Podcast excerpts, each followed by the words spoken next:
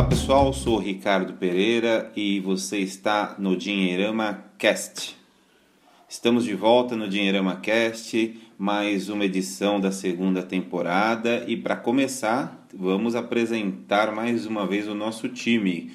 Inicialmente, o nosso querido gigante das finanças, André Massaro. Tudo jóia, André? Eu.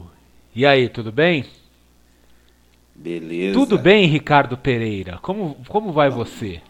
Melhor agora, né? Depois de tantos é, pedidos aí dos nossos amigos pedindo na né, continuidade do Dinheirama Cast, aí você o povo clama pela nossa volta. Você sabe que. É o nosso time, o nosso time, olha eu interrompendo aqui, é. Navarro aparecendo, o nosso time que tá mais pra panela, hein? É, você sabe que, eu não sei se comentei com você, Conrado, mas eu sempre tinha na ponta da língua uma desculpa pro, pro atraso nas gravações, né? Nosso sumiço, que era o André Massara, né? Então. É, é, não, e depois era... eu gostei também que você. Depois eu gostei também que você inventou o lance do. Eu e o André, a gente deu risada porque você inventou o lance da da temporada, né, André? Então, assim. É, temporada deu, é desculpa deu, deu pra gente deu, se atrapalhar e sumir. É, deu treta, deu treta na, na hora de gravar, a gente. Uhum. A gente não conseguiu conciliar Para. as agendas e tal. E aí vem o Ricardo, não, tranquilo, que agora vem a segunda temporada, aí a gente vai arrebentar. Mas foi legal, porque não deixa de ser também. A gente deu uma descansada e volta com tudo agora. Mas a gente tá contando isso tudo pra vocês verem que a gente é que nem vocês mesmo. É todo mundo maluco. Exatamente. Tem nada direito aqui. É isso aí. Bom, e como sempre, né, a gente gosta de deixar claro que o Dinheirama Cast é um programa feito com todo carinho. A gente é, sempre procura, dentro do nosso conhecimento, fazer é, um, um, programa que trata de assuntos sérios, né, de uma, uma forma assim, um pouco mais descontraída. Né? O tema de hoje, né, depois aí que a gente ficou horas e horas é, planejando, vamos falar o que, vamos falar disso, vamos falar daquilo, venceu o tema que é o câmbio, né? Que é um dos assuntos aí mais é, odiados aí toda vez que a gente vai falar sobre câmbio com qualquer economista, ele o pessoal costuma pular fora porque é muito difícil fazer qualquer tipo de prognóstico, né? E a gente tem percebido aí nos últimos meses aí o dólar, principalmente falando do dólar, né, caindo aí vertiginosamente, né?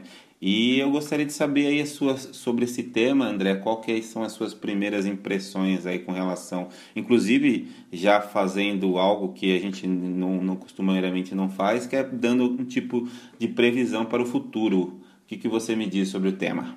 É, primeiro, esse tema anda meio fora de moda, né? Talvez porque o dólar deu uma caída, deu uma estabilizada, você vê que o pessoal não está falando mais tanto de dólar. Por isso que foi até surpresa quando surgiu esse assunto para nós. É, então, assim, a, a verdade e é que. Até, até, André, até deixa-me antes de, antes de você falar, de, de, dar, o, dar o crédito né, do assunto, que foi o nosso grande Igor, né? Que foi o, o responsável pela sugestão do tema, o Igor da nossa equipe. O eterno estagiário. É, exatamente. Né?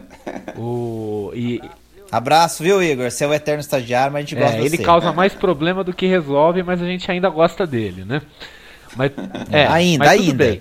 Mas o ponto é o seguinte, é, o, como eu estava falando, o dólar é um assunto que ele anda meio fora de moda, quer dizer, o pessoal não tem mais perguntado tanto, mas tem uma coisa associada ao dólar que está é, chamando a atenção. Vocês já repararam, meus caros amigos educadores financeiros, vocês dois que acompanham toda a cena da educação financeira, vocês já andaram acompanhando que estão surgindo cada vez mais cursos e conteúdos voltados para investimentos no exterior. É verdade. E, e, investimento no exterior eu não estou mais falando daquela coisa assim mais underground, né? Tipo forex, essas coisas todas assim que é considerado meio meio submundo. Eu estou falando de investimentos no exterior, investimentos regulares, né? Então investimentos em bolsa de valores, em títulos, ETFs americanos, bolsa americana, bolsa europeia, é, tem, tem, começam até a surgir portais especializados brasileiros, né, falando sobre investimentos no exterior. Então isso é uma coisa interessante, porque, por exemplo, eu tenho um, um amigo meu, nesse, neste momento não é interessante eu mencionar, mas por acaso vocês também conhecem, né? E que há alguns anos tinha feito um curso de investimento no exterior. Né? Um curso muito legal, diga de passagem. Só que ele tirou o curso do ar naquela época por falta de demanda, né? É, desculpa, falta de, pro, falta de, de, procura, né? Assim, é, é, é, exatamente, quer dizer, não tinha gente procurando o curso, não, não tinha demanda pelo curso. E que é aquela coisa, né? Os investidores brasileiros, eles são muito apegados ao Brasil, eles gostam muito do Brasil. É, tem medo, tem receio de ir para fora.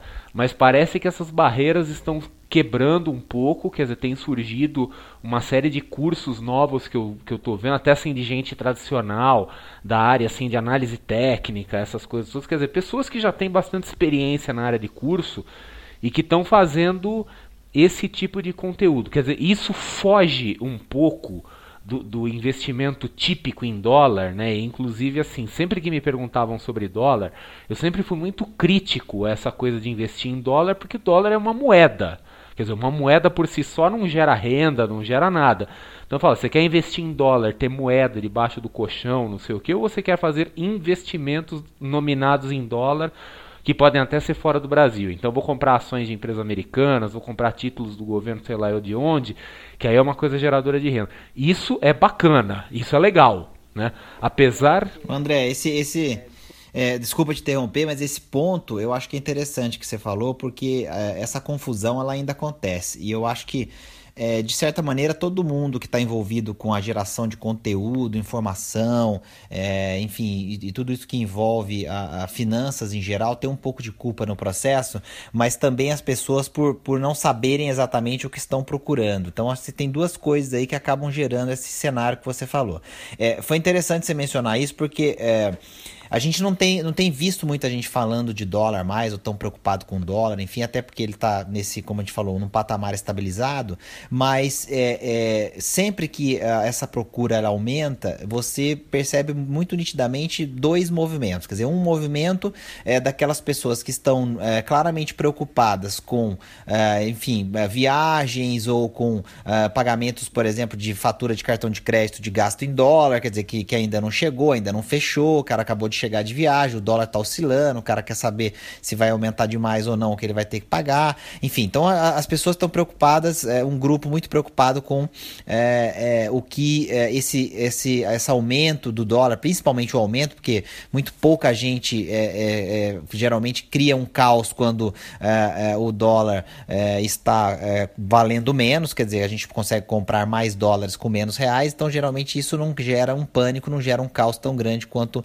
o efeito efeito contrário. Então esse é um primeiro grupo que a gente nota bastante no Dinheirama que há uma, uma, um movimento sempre que acontece alguma espécie de variação é, na cotação da moeda e o outro é nesse contexto que você falou é, de não entender é, claramente o que são investimentos feitos em moeda estrangeira e aí começa a fazer algumas perguntas do tipo ah legal então agora dá para eu investir em dólar então eu vou comprar o dólar porque aí o dólar vai continuar subindo quer dizer é, não é isso o conceito é, é de uma moeda e aí a gente pode aqui definir algo que a gente já discutiu em outros momentos também, que é o que a gente chama de proteção ou hedge, né? Na, na linguagem é, de mercado financeiro, que você pode ter a moeda, é, é, principalmente uma moeda é, que não seja moeda corrente do seu país como um instrumento de proteção, mas não é necessariamente um investimento, justamente pelo que você falou. Ele não está gerando renda, ele não está é, é, é, é, trazendo uma criação, um, um aumento de patrimônio é, por, por sua característica inerente. Exatamente. Então, eu acho que esse, essa, essa confusão ela é comum e é legal a gente falar disso, eu acho, no começo, até para a gente poder definir os caminhos da conversa uhum. quando a gente fala de dólar. Quer dizer, uma coisa é você vai viajar ou você precisa de moeda estrangeira ou você está fazendo compras é, é, em um lugar é, fora do Brasil e aí isso vai implicar é, com certeza na conversão usando é, alguma espécie de cotação. Enfim, Exatamente, então você, você tem uma caracter... moeda né? simplesmente para pagamento. Exatamente. A outra questão é, é, é, é, uma, vamos chamar assim, né? Vamos usar um nome talvez mais chique, mas assim, aquela coisa de você vai diversificar investindo em outras divisas. Quer dizer, então você vai, é, por exemplo, como o André falou, abrir uma conta numa instituição financeira fora do Brasil e vai poder comprar títulos daquele país, você vai poder comprar ações negociadas na bolsa daquele país, você vai poder investir eventualmente até num, num mutual fund, né? Num fundo é, é de algum de algum tipo lá fora. Então você, além de ter que, é, é, é, vamos dizer, transferir o dinheiro para lá, o que significa transformar o patrimônio de real para dólar ou para outra moeda, euro, não importa, você vai colocar esse dinheiro depois de passado para outra moeda é, para render alguma coisa ou tentar render alguma coisa dentro da característica do produto escolhido. Então é legal, eu acho, a gente contextualizar tudo isso, porque essa confusão acontece e aí a gente vê um monte de gente discutindo é, se o dólar vai ou não vai continuar para lá ou para cá, mas de efetivo mesmo, esse cara não tá fazendo nada. No máximo ele tá, sei lá, comprando algum, um pouco de dinheiro para fazer uma viagem, ou tá querendo pagar uma fatura de cartão e gera toda uma discussão que não tem muito propósito porque não tem Sim, aplicação prática. Porque né, a única chance de ganho dele é se é com a oscilação da moeda. Quer dizer, aquilo não Sim. vai gerar renda. E operar moeda é pior do que operar ação. Né? Quer dizer, você tentar antecipar os movimentos de uma moeda é pior do que você operar ação. Então, fazer especulação com moeda é um negócio muito complicado, mesmo para quem é profissional. É, é, em termos de, de, contexto geral, né, aquela coisa, o dólar caiu, a gente sabe, então, quer dizer, nós temos uma série de incertezas lá fora, Estados Unidos está numa situação super esquisita, né? É, eu ia comentar inclusive isso. Eles estão achando que não tem que subir juro mais, é. porque a inflação parece que deu uma, né, é, uma até, sentada até, lá e tal, né? Até para colocar isso na roda para vocês debaterem, e é, acho que hoje a sinalização do Fed foi justamente disso, né? Quer dizer, a expectativa de inflação deu uma subida até, né? E por conta disso, o mercado, né, dentro daquele nosso conceito de expectativa, né, o que acha que vai acontecer, o mercado está acreditando que talvez os juros por lá não, só, não suba mais. Ao mesmo tempo, a gente aqui internamente tem essa questão aí do, do rombo, né, na questão do déficit do público, e ao mesmo tempo existe... Por... Famosa, a famosa meta fiscal meta que está pegando. Fiscal, né, e existe por conta disso uma, também uma expectativa né, do que as, as agências aí de rating, né, que medem o, o, o, a questão do crédito do país, possam rebaixar novamente a nota de crédito do Brasil né, dentro desse cenário aí, quer dizer, de uma situação relativamente positiva, né, olhando para o cenário exterior, né, quer dizer, a gente acredita que talvez os juros nos Estados Unidos principalmente não subam mais, e aqui do outro lado da moeda esse, todo esse problema. O que, que vocês podem é, falar para quem está ouvindo a gente nessas situações conflitantes? Quer dizer, é hora da cautela mesmo? O que, que vocês acham? Cara, eu deixa, André, eu vou falar primeiro que a minha é bem rápida, cara. A minha é assim. O cara que está preocupado com o dólar para viajar, ele não tem que esperar chegar a véspera da viagem para comprar dólar, porque se ele esperar chegar a véspera da viagem para comprar dólar, ele vai pagar o preço que tiver lá e ponto. Quer dizer, ele pode pagar mais barato do que está agora e rir da nossa cara, falar: ah, vocês falaram que não era para eu fazer isso, eu paguei baratinho, estou indo viajar e beleza. Sorte cara, dele. vai com Deus, sorte, vai tranquilo, faz sua viagem, compra tudo e volta moambado. Agora, é, fora isso, compra todo mês, junta o dinheiro toda semana, quinzena, não importa. Cria um, um padrão para você parar de tentar adivinhar a cotação da moeda. E aí, se você já sabe quando é a viagem, ou tem uma ideia de quando é a viagem, faz assim e acabou. Investir, aí já é outra história, que aí envolve o que o André falou. Você tem que ter mais conhecimento, você tem que ter mais patrimônio, inclusive, você tem que ter, enfim, outros caminhos que você tem que percorrer é, para você poder ter a sua conta aberta lá fora, você tem que fazer a transferência do dinheiro daqui para lá. É, enfim, aí entra um processo um pouco mais detalhado e que né, cada instituição tem a sua também. A gente é, é não precisa necessariamente falar de cada uma dessas é, opções, mas é, isso é simples, é fácil de encontrar dentro dos objetivos de cada um. Mas eu acho que assim, o, o a questão principal, é, e o André falou isso muito bem já rapidamente, vai pro, provavelmente insistir nisso, é, é não adianta querer saber ou, sei lá, acreditar nas previsões ou imaginar ou não sei o que que lá, porque não dá, cara. Eu acho que é o tipo da brincadeira que, que não, não, não, não dá um resultado legal e a gente não ganha em dólar, a gente não paga nada em dólar é, ou em euro, não importa. Então, assim, é muito mais um, um, um instrumento de proteção ou algo para diversificar o patrimônio do que aquilo que você vai olhar um determinado momento e falar: nossa, agora veio a oportunidade da vida e aí eu vou botar um monte de grana nisso aqui porque a moeda vai disparar, porque daqui a pouco o nosso rombo fiscal vai ser gigantesco e aí as agências de rating vão rebaixar o Brasil de novo, a perspectiva já está negativa, vão jogar a gente lá para baixo, ladeira abaixo, o dólar vai disparar, eu vou ficar milionário da noite pro dia. Quer dizer, aí alguém vai lá dar uma canetada, sobe o imposto ou dá uma coxada num parafuso no imposto de renda, não sei o que,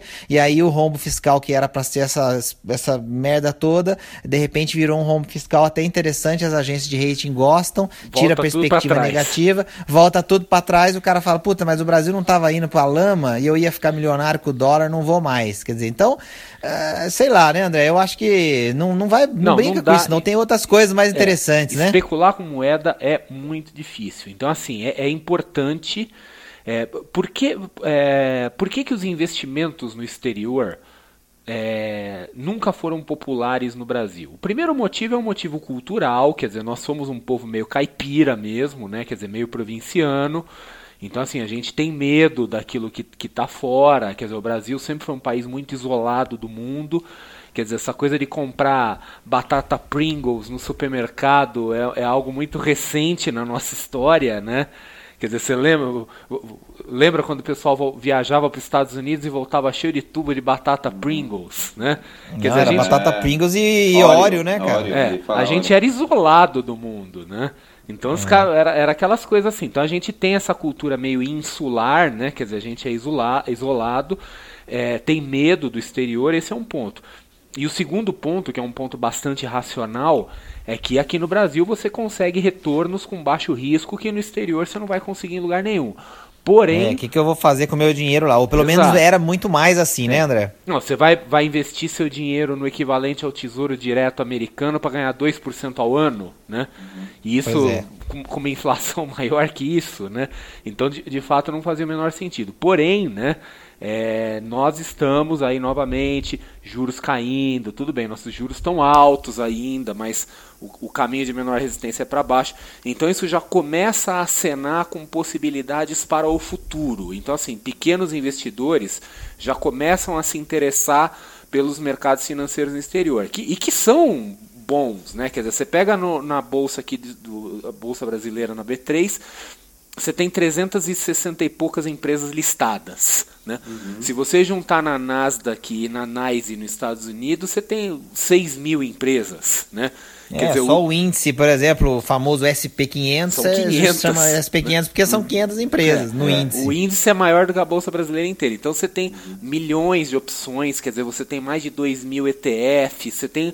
É, então, assim, para você montar a estratégia de investimento, de fato, assim. a quantidade o, de fundo é ridícula é, também, né, André? Tem o, muito. O né, mundo né, se abre para você, né? Então, assim, pequenos é. investidores um pouco mais ousados podem começar a olhar para o exterior e aí o sentido de, de investir em dólar, quer dizer, a gente para de falar investir em dólar na moeda, né? Quer dizer, Sim. comprar a moeda e a gente fala em investir em dólar, de investir em ativos financeiros nominados naquela moeda. Agora tem uma coisa que é importante. Para o cara que não é pequeno investidor, mas para o cara que é rico, que tem um patrimônio grande, quer dizer, para esse sujeito, o investimento no exterior, ele é algo que ele tem que olhar com mais atenção, porque aí não é uma questão de ter mais ou menos rentabilidade, é uma questão realmente, como você falou, de diversificação. Quer dizer, pessoas com grande patrimônio têm necessidades de diversificação diferenciadas. Né? Quer dizer, Sem aquele dúvida. cara que. Quer dizer, quando você pega um cara que é de classe média, né? Ou, ou, um cara que até pode ter um patrimônio grande, mas não tão grande, né? Vou imaginar assim, um patrimônio, sei lá, talvez até de um milhão de reais, alguma coisa um pouco acima disso. Talvez não compense tanto para essa pessoa ter dinheiro no exterior, porque, Ainda não faça sentido, talvez, é, né, André? Porque é, é, o tipo do dinheiro que a pessoa pode precisar, né? Às vezes dá uma sim, zebra, sim. perde o emprego, o negócio vai mal, aquela coisa. Então pode ser um dinheiro que ela pode precisar para o uso é, cotidiano, cotidiano dela. Então fica muito trabalhoso você ter que movimentar esse dinheiro de um país para outro. Mas para quem tem patrimônio grande, talvez já na casa de alguns milhões, né, você começa a ter necessidades de proteção um pouco mais sofisticadas, esse cara deve sim começar a olhar um pouco mais para os investimentos fora. Né?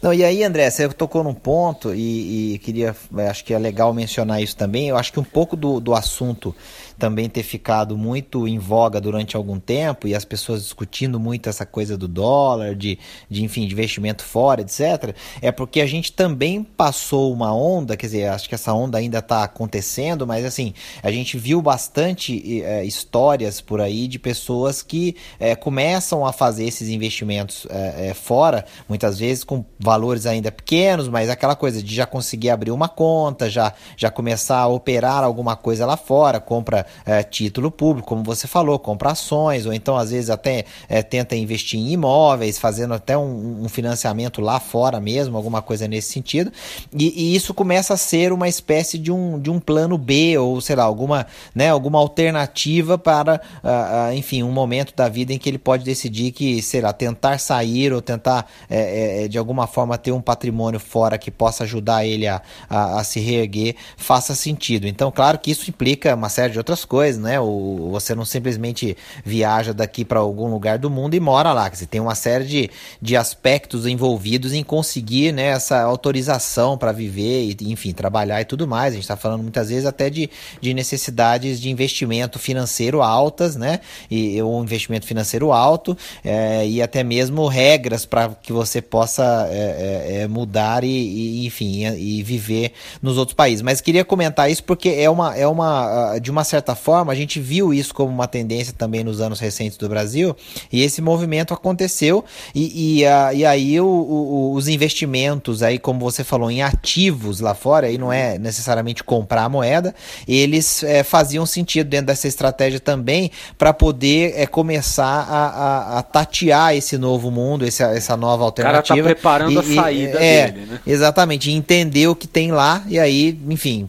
conseguir em algum momento é, virar essa chave e ir para lá. Quer dizer, fala até por, por, conhecer algumas pessoas que fizeram isso e aí foram investindo durante muito tempo fora, quer dizer, conheceram o mercado às vezes por mais de 5, 6 anos, até que chegou num momento em que tinham condições de fazer a, a, a, a migração, quer dizer, a chavear mesmo para outra cultura. Então, é, é uma outra lembrança que eu tive aqui, mas que eu acho que tem a ver com o nosso tema, porque é algo que alguns brasileiros já fizeram e pode ser que alguém que esteja ouvindo a gente queira fazer também, enfim, a gente está tá aqui tocando no assunto. Bom, antes da gente caminhar para o final do programa, a gente falou bastante da questão de investimento, né, sob o ponto de vista da economia, inclusive também comentamos alguma coisa, mas olhando assim sob o ponto de vista real, né, da vida, do dia a dia das pessoas. Né? Então a gente, é, com o dólar subindo bastante, aí se a gente for pensar desde o do, do, da metade do segundo, dessa última parte da Dilma Rousseff para cá, a gente sempre ouvia o dólar aumentou, então aumentava o preço do pão, né, por causa do trigo, que ele é negociado lá fora, a gasolina também por conta do petróleo. Olhando sobre esse ponto de vista do, do da, da, economia real das pessoas, assim, vocês é, imaginam que vai ter algum impacto? O, é, fazendo inclusive já uma projeção para esse final do ano, assim, vocês conseguem imaginar se mantendo essa tendência de queda do dólar, um impacto na vida das pessoas? Pode comentar. Ó, eu acho, eu acho o seguinte, é, a gente tem uma cultura no Brasil de que baixar preço também não é uma coisa muito fácil de fazer. Então eu sempre fico com o pé atrás no seguinte sentido: ah, baixou o dólar, as coisas que são de insumo em dólar, etc., é, vão mudar, a inflação vai ceder, os preços vão ficar mais baratos. É, lá, tá. Isso acontece em certa medida, mas não é sempre da, do jeito que a gente espera. E eu acho que por a gente ter um ano de eleição no ano que vem, é, no, né, um, um 2018 com eleições, eu acho que a gente ainda vai ver um pouquinho de, de vamos dizer assim, de um. É, no mínimo, é, é, os, os market makers, aí, os, os caras que gostam de fazer dinheiro nos mercados emergentes, é, jogando um pouquinho de pânico aqui para poder, enfim, é, nessas, nessa volatilidade, principalmente da moeda, é, fazerem algum dinheiro. Então, a minha, a minha opinião vai no seguinte sentido: eu acho que não vai mudar muita coisa para ninguém, não. É, se ficar nesse patamar que é mais baixo do que estava nos anos anteriores, não acho necessariamente que as coisas que têm preço em dólar ou que têm insumos ou matéria-prima que envolvem dólar, é, mesmo eles estando mais barato, essas coisas estando mais baratas para serem trazidas, não acredito acredito que a gente vai ter necessariamente reduções significativa de preço. Você vai ter, claro, principalmente nesses produtos de grande consumo e cujos preços é, de venda final são mais baratos, e aí você tem uma variação que na quantidade ela acaba sendo significativa. Mas é, eu não acho necessariamente que a gente vai ver uma mudança muito grande para o bolso do consumidor. Eu acredito que ele deva, deva prestar atenção, porque se ele tem a opção de entender se um produto é ou não é importado, se ele tem alguma variante nacional ou não, etc., ele pode, é, inclusive, questionar isso, ele pode é, entender é, se em algum momento serão trazidos, por exemplo, novos lotes ou novas quantidades do produto, e aí com certeza eles vão entrar mais baratos, porque o dólar vai estar mais baixo do que aqueles quando foram comprados da outra vez. Enfim, tem algumas estratégias que sempre funcionam para você tentar negociar quando você sabe que algo é importado ou que algo é, usa alguma matéria-prima importada. Mas é, eu não acho que vai mudar muito o preço, não, Rick. Só se a gente tiver uma queda realmente mais acentuada e que seja uma coisa bem, bem drástica, mas assim, oscilando entre 3, 3,50 e não sei o que, eu acho que fica como tá, até porque as empresas todas também usam é, o próprio a própria moeda, quer dizer, usam não a moeda, mas alguns instrumentos financeiros para fazer essa, esse hedge também, essa proteção. Uhum. Basta a gente lembrar daquele caso da Sadia que ficou famosíssimo, né? Que sim, eles come, começaram a, a, a, a, serem mais operadores de, de moeda no mercado do que fabricante de salsicha, e aí a uhum. coisa deu uma deu uma apertada lá quando deu um, um, um, um surto no, no, dólar. Então, assim, todo mundo, de uma certa forma, se protege dessas variações e acaba tentando manter os seus preços de forma mais uniforme se a oscilação não é tão grande. Então, Mas... eu não acredito muito que vai mudar. É, então, deixar uma pergunta fácil aí para o Massaro para para ele finalizar. Eu só quero chamar a atenção uma coisa, já que o Conrado falou, eu sei ah. que a gente né, não deve ficar dando muita bola para previsões do futuro aí, né? Mas o relatório Focus prevê para ah. o ano de 2018, final do ano de 2018, um dólar uhum. ligeiramente maior do que para o final de 2017. Então, Ou seja, é aquela emoçãozinha. É. Legal. Quer dizer, a gente deve então, ficar estável dentro de um certo intervalo aí, né? Uhum. Então, o André, explica para finalizar para o pessoal, que muita gente tem dificuldade em entender, por que, que esses repasses, assim, por exemplo, quando o dólar aumenta, sei lá, quando a gasolina aumenta, o, o, o, as pessoas conseguem perceber um aumento muito mais rápido, quer dizer, o repasse aos preços é muito mais rápido e quando acontece, por exemplo, a queda do dólar, a diminuição do preço da gasolina, né? agora os preços estão mudando é, praticamente toda semana, isso não acontece. Na verdade, isso é uma questão meio de oferta e de demanda, né? É, é, é do tipo assim, quando o dólar sobe, né? É, o que, que acontece? Os produtores, eles imediatamente eles repassam o, curso da, o custo da moeda, só que às vezes acontece o seguinte, o cara não tem esse custo, porque ele já pode estar estocado. Então vamos imaginar assim, ah, o cara que é do posto de combustível, distribuidora de combustível, ele já pode estar estocado, ele já pagou, quer dizer, ele não vai ter nenhum impacto dessa moeda, mas o cara muitas vezes oportunisticamente, vendo que o mercado né, tá, tá dando sinais de alta, ele vai e reajusta o preço dele. Quer dizer, às vezes ele faz isso para repassar custo, às vezes ele faz isso num movimento oportunista para tentar ganhar um pouco mais. Esse é um ponto. Agora o problema é a volta, né? Porque assim, o dólar caiu e o preço teoricamente deveria retroceder, porque o custo caiu. Mas assim, o empresário é aquela coisa, o empresário ele quer ganhar grana, né? Então assim, ele só vai mexer no preço se ele sentir que o, a procura pelo produto está em risco. Quer dizer, se, se ele aumentou o produto quando o dólar subiu, a demanda se estabilizou, se normalizou e ficou daquele jeito. E quando o dólar cai, né, as pessoas continuam comprando do mesmo jeito, o cara não vai ter nenhum incentivo para repassar isso para o preço. E é o que acaba acontecendo. Então, é, é, muito, envolve muito mais uma questão de postura do próprio consumidor, né? quer dizer, o consumidor que não cobra. Aliás, assim, o consumidor brasileiro típico, né? ele é um consumidor extremamente passivo. Né? É uma, uma coisa assim meio, meio bovina até, né? Quer dizer, então é aquela coisa, o pessoal reclama, resmunga, não sei o que, mas raramente se consegue fazer alguma coisa concreta contra abusos nos preços, né? Então é aquela coisa, às vezes o pessoal se conforma e os empresários não têm um incentivo para repassar o, o bônus, eles só repassam o ônus. Bacana. É bem, é bem isso. É bem isso. A gente tem que ser mais. Eu acho que tem um lado né, do cidadão que o André colocou bem. A gente tem que ser mais. A gente tem que cobrar mais, a gente tem que ficar mais atento, a gente tem que comparar melhor, a gente tem que entender melhor essa dinâmica, até para a gente poder discutir é, preços e, e condições comerciais com mais propriedade. E o outro lado é realmente é, histórico. A gente está aprendendo a lidar com tudo isso há pouco tempo. Né? Eu sempre é, lembro as pessoas que, que plano real, economia estável, é, me, até mesmo democracia, enfim, outras coisas que a gente pode até discutir se a gente tem o mesmo ou não tem aqui. Até esse tempo atrás tem um, teve um artigo que eu li, não me lembro exatamente quem escreveu, mas que acho que foi o, o, Guzo que fala que como é que a gente pode dizer que a gente vive numa democracia com um país em que a gente tem 60 mil homicídios por ano? Quer dizer, é uma pergunta interessante, né? Então a gente tem assim, a gente tem vários aspectos que nos colocam nessa realidade que a gente tem hoje. E aí um programa como esse, né, o, as iniciativas que a gente tem, quer dizer, cada vez mais gente criando conteúdo de educação financeira, discutindo finanças, economia, etc. Tudo isso contribui,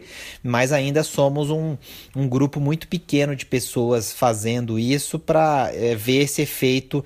É, é, é, agindo de maneira mais incisiva no Brasil como um todo. Mas é, é, voto com o André. Eu acho que a gente tem uma, uma responsabilidade enorme nesse processo e, e, entender isso tudo e tentar praticar é o mínimo que a gente pode fazer para tentar é, enxergar essas coisas com, com mais, vamos dizer, com mais propriedade e, claro, tentando ver resultados mais práticos disso aí, né? Quer dizer, discutir preço, questionar, quer dizer, entender o que está que, que tá por trás desses preços, enfim, muita não, coisa a gente vai descobrir que tem. não aceitar o argumento argumento da, da oscilação da moeda em coisas que não tem nada a ver, né? Perfeito, Exato. perfeito. Quer dizer, que nem perfeito. recentemente, a última vez que teve aí disparada de dólar, né? Quer dizer, teve até uma coisa que chamou a atenção, saiu na mídia, por exemplo, hotéis começaram a aumentar o preço das diárias. Né? Quer dizer, o que, que tem a ver uma coisa com a outra, né? Qual é o custo em dólar que o hotel tem, né? A faxineira Sim, eles pagam em real, tem... o cozinheiro eles pagam em real, a padaria é. eles pagam em real, né? A lavanderia eles pagam em real. É, não, e, é. e é interessante porque tem muita coisa assim, o carro importado passou a ser fabricado no Brasil. E aí o brasileiro pensa, beleza, ele vai ficar mais barato. Não, ele não vai ficar mais barato, não, não existe isso. Quer dizer, o carro tem, tinha um preço é, é, é tabelado e que tinha lá as suas vendas e eventualmente a fábrica é, satisfeita com aquele número, ou enfim, querendo melhorar, claro, mas não necessariamente dobrar, triplicar, dependendo, né, se a gente está falando, por exemplo, de um veículo de mais luxo e tal.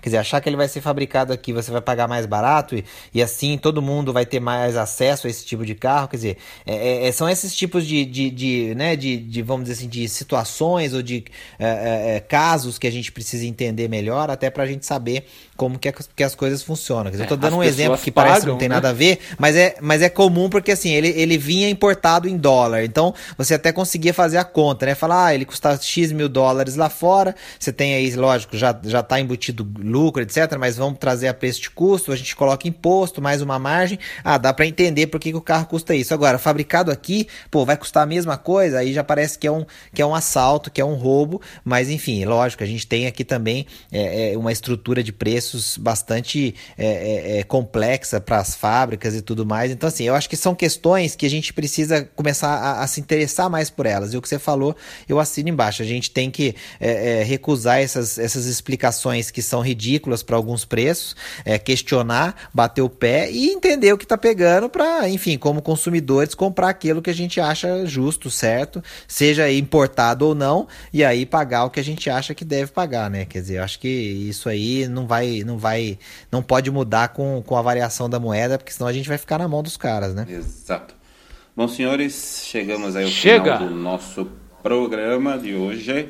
E antes Mas de... a gente fala abobrinha, hein? Nossa, vocês são nós, né? Somos experts nisso. Mas para a gente finalizar as considerações finais, senhor Conrado Navarro.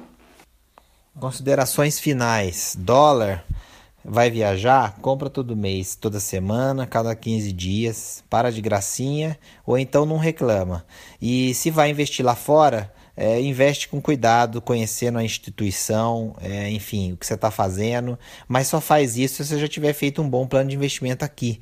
Ou então, se você quiser ir embora, tudo bem, mas é, então reserva de emergência, seus planejamentos de curto, médio prazo aqui, é, enfim, é, uma, tem muita coisa para você ter feito aqui antes de querer diversificar lá fora só porque tá na moda, tá todo mundo falando, tá fácil, é mais barato, etc, etc. Esse é, é o meu recado final, curtinho, para a gente encerrar, para a gente descansar. Valeu! Valeu. Você, senhor André Massauro. É, o recado final seria assim, é, principalmente para os pequenos investidores. É, não tentem, assim, não, pelo menos não façam tanto esforço nessa coisa de tentar especular em moeda estrangeira, né? Então, ah, o melhor momento para comprar, melhor momento para vender. A gente não sabe disso. Quer dizer, se for para fazer investimentos em moeda estrangeira, que sejam investimentos em ativos em moeda estrangeira e dentro de uma estratégia de diversificação, não numa estratégia oportunista de tentar antecipar movimentos, porque é aquela coisa, né? Quer dizer, até os, os profissionais erram adoidado. Então, melhor tentar adotar assim estratégias que sejam mais mais consistentes, né? Quer dizer, vai chegar o momento, quer dizer, muito provavelmente os investimentos no exterior vão se tornar populares no Brasil, né? Até com o nosso retorno caindo, mas fazer as coisas de forma consciente e sem tentar adotar uma postura oportunista, uma postura meio de jogador, assim que isso, isso não dá certo, né? A gente tá anos e anos nesse negócio e uh, são raríssimas as histórias de sucesso.